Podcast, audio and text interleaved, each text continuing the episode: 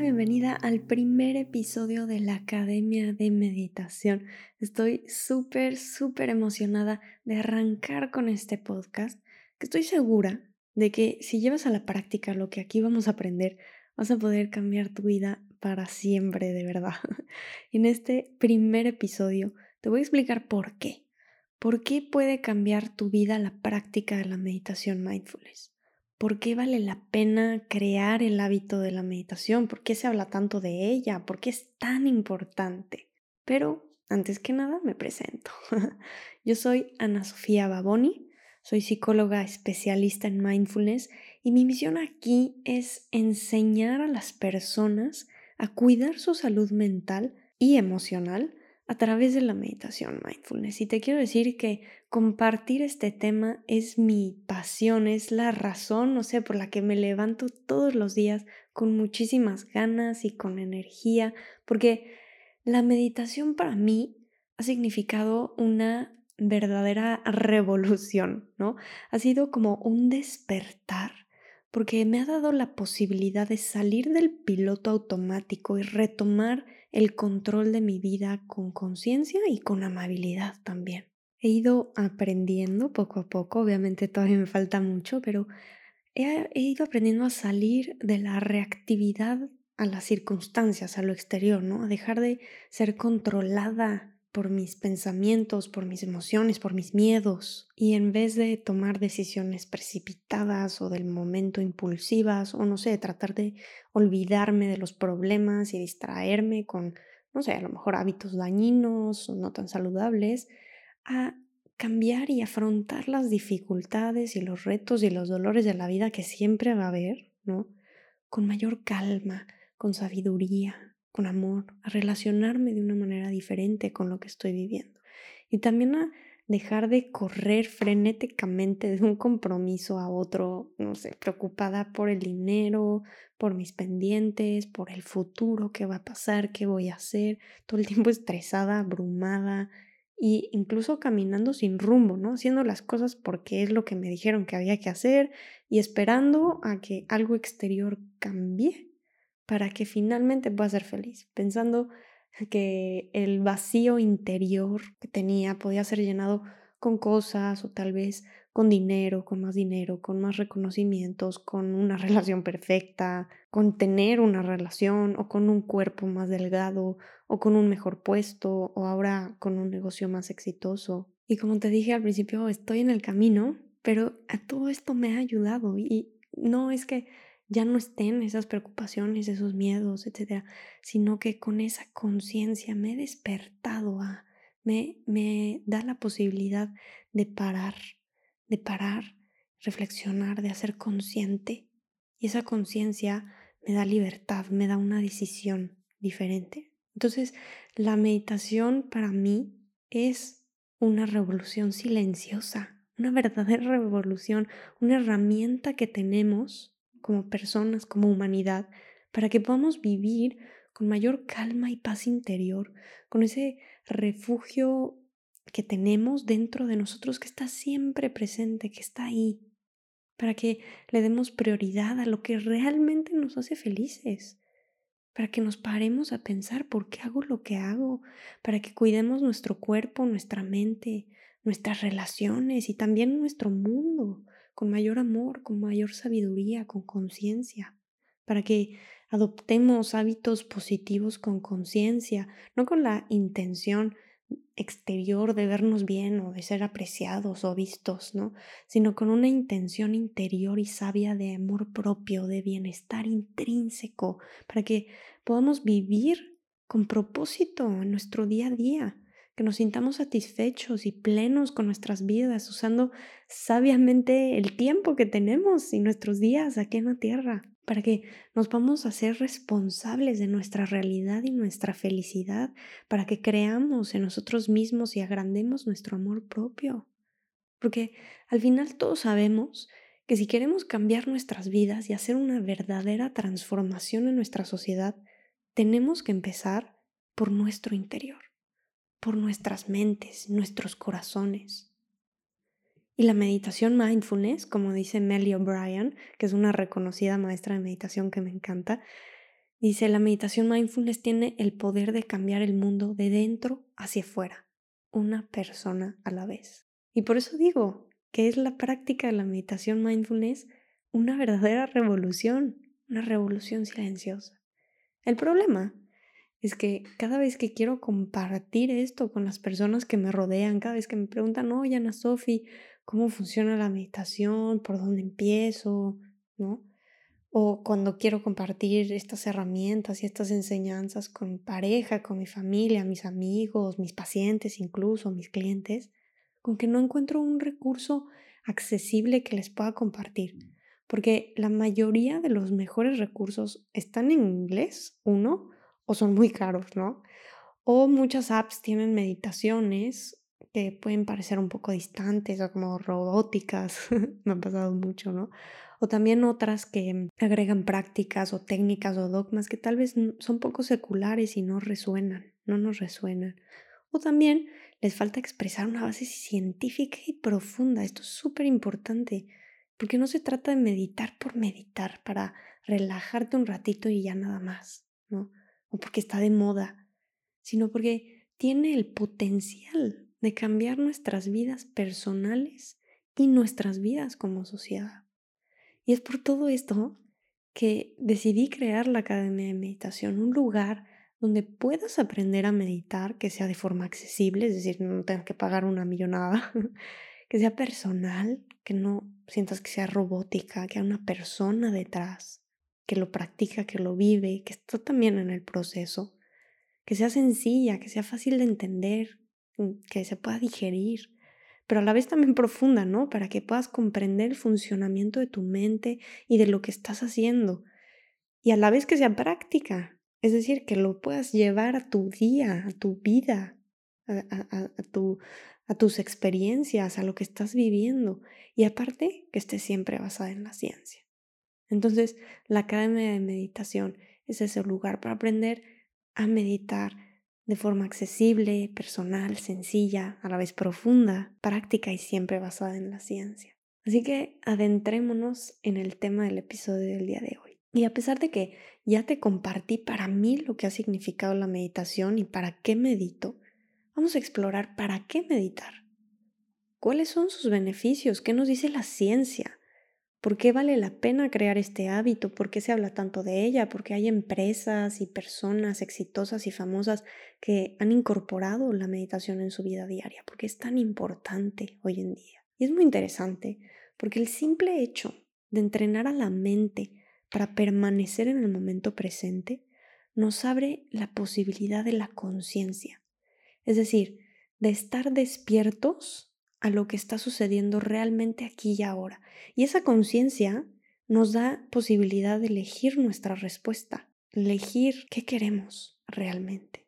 Ese simple entrenamiento ha llevado a científicos de todas partes del mundo, de las universidades más reconocidas, a estudiar esta práctica para descubrir los efectos que tienen las personas. ¿Por qué? ¿Qué, qué pasa? ¿No? Y lo que han encontrado es lo que ha hecho tan popular esta práctica, sobre todo en Occidente. Y es por lo que tantas personas y empresas famosas y no famosas, y, mm, y se hace cada vez más popular, están incorporando este hábito de la meditación en su vida diaria. Así que vamos a ver algunos de los hallazgos de todos estos estudios científicos, pero como hay un mundo de investigaciones y de estudios, vamos a dividir los beneficios probados por la ciencia en tres categorías, ¿ok? Que te quedes con estas tres categorías para que sea más fácil también de recordar. La primera categoría es la reducción de síntomas. Es decir, los síntomas se refieren a lo que la gente reporta sobre cómo se siente. Entonces, por ejemplo, cuando tú vas al doctor y dices que tienes dolor de cabeza, ese es un síntoma. Ahora, se ha probado con diversos estudios metaanalíticos, es decir, estas son investigaciones que combinan los resultados que provienen de distintos estudios, de varios estudios, con una temática en común. En este caso, la eficacia del mindfulness para mejorar síntomas en las personas, ¿no? Lo cual lo hace pues más verídico, más, más confiable, porque se ha comprobado no solo una vez en un estudio, sino varios estudios. Entonces se ha encontrado que reduce síntomas de estrés y tensión muscular. Eso es lo que más popular existe, ¿no? que reduce los síntomas de estrés y tensión muscular, reduce los síntomas de ansiedad y depresión, no solamente en una ansiedad o depresión ligera, sino también en, áreas clínicas, ¿no? Y no solo a corto plazo, o sea, no solo en el momento del tratamiento, sino también a largo plazo, mediano y largo plazo. Entonces, estrés, ansiedad, depresión, síntomas de dolor crónico, por ejemplo, migrañas o las cervicales, las personas que sufren de dolor crónico presentan mejora de los síntomas.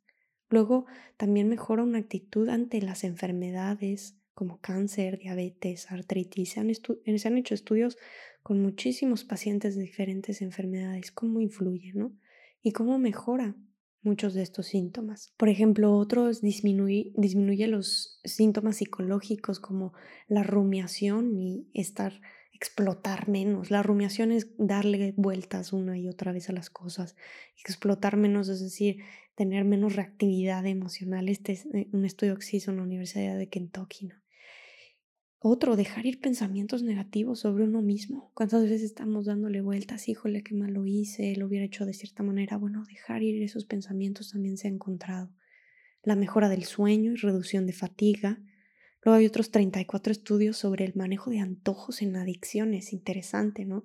Lo que sirve para también el desarrollo de hábitos positivos o eliminar aquellos adictivos, por ejemplo, el cigarro, Luego mejora la concentración y la creatividad en el trabajo, la autoconfianza para ser líder, reduce la fatiga laboral.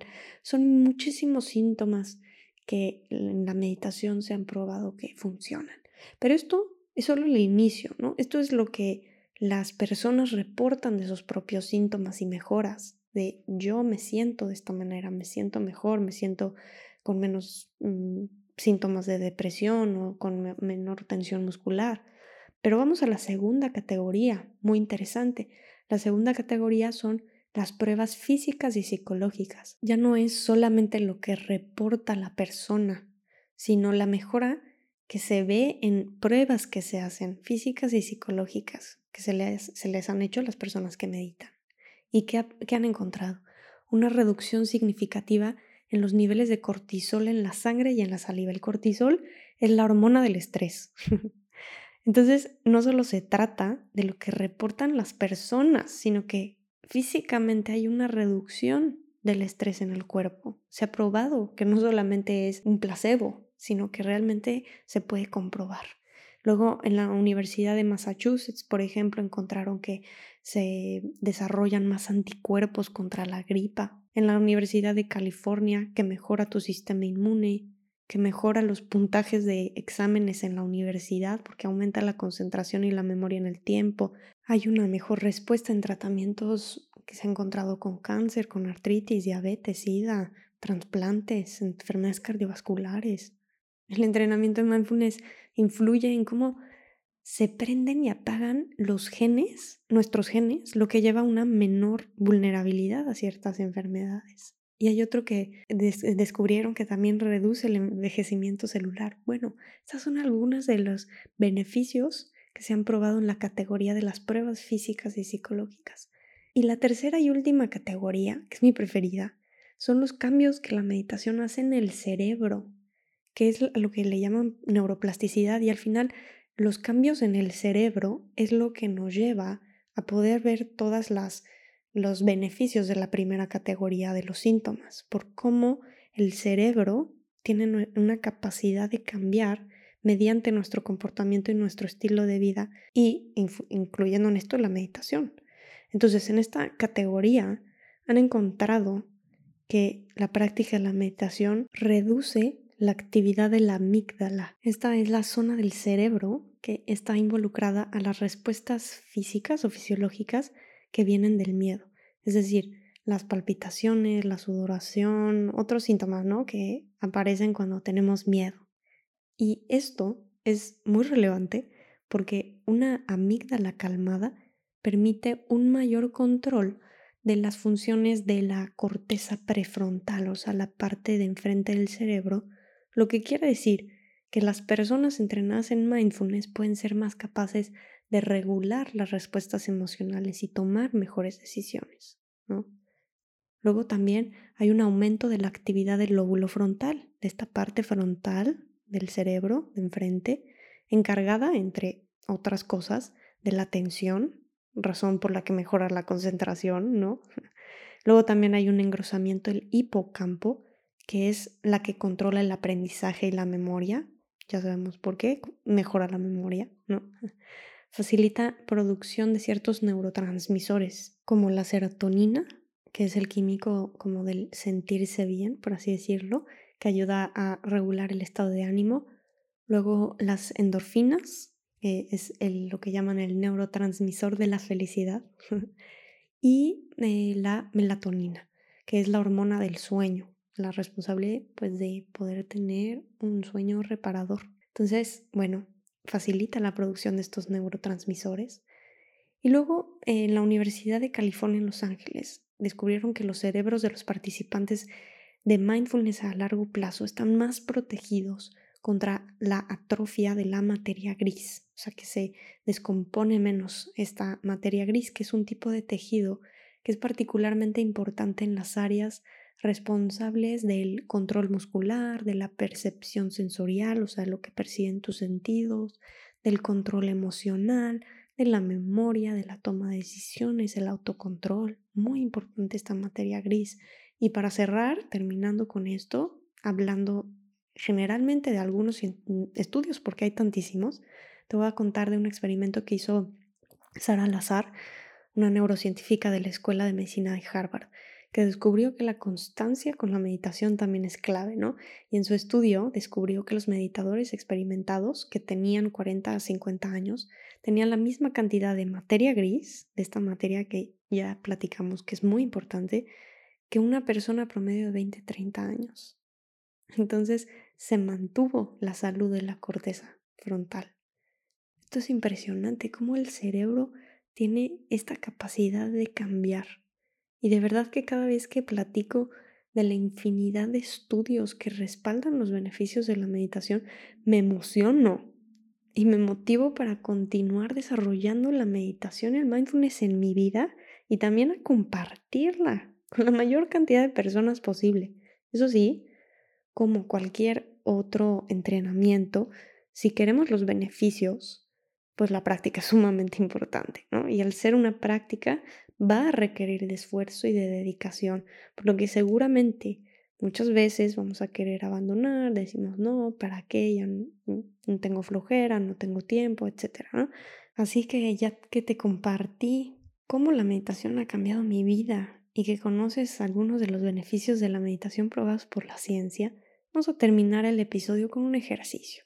Cada semana te voy a compartir un pequeño ejercicio tarea, como quieras llamar, para reforzar o practicar lo que hemos visto en el episodio, porque al final la verdadera transformación solamente puede llegar a través de la vivencia directa, de la práctica, de llevar lo que aprendemos, lo que entendemos en nuestro día a día.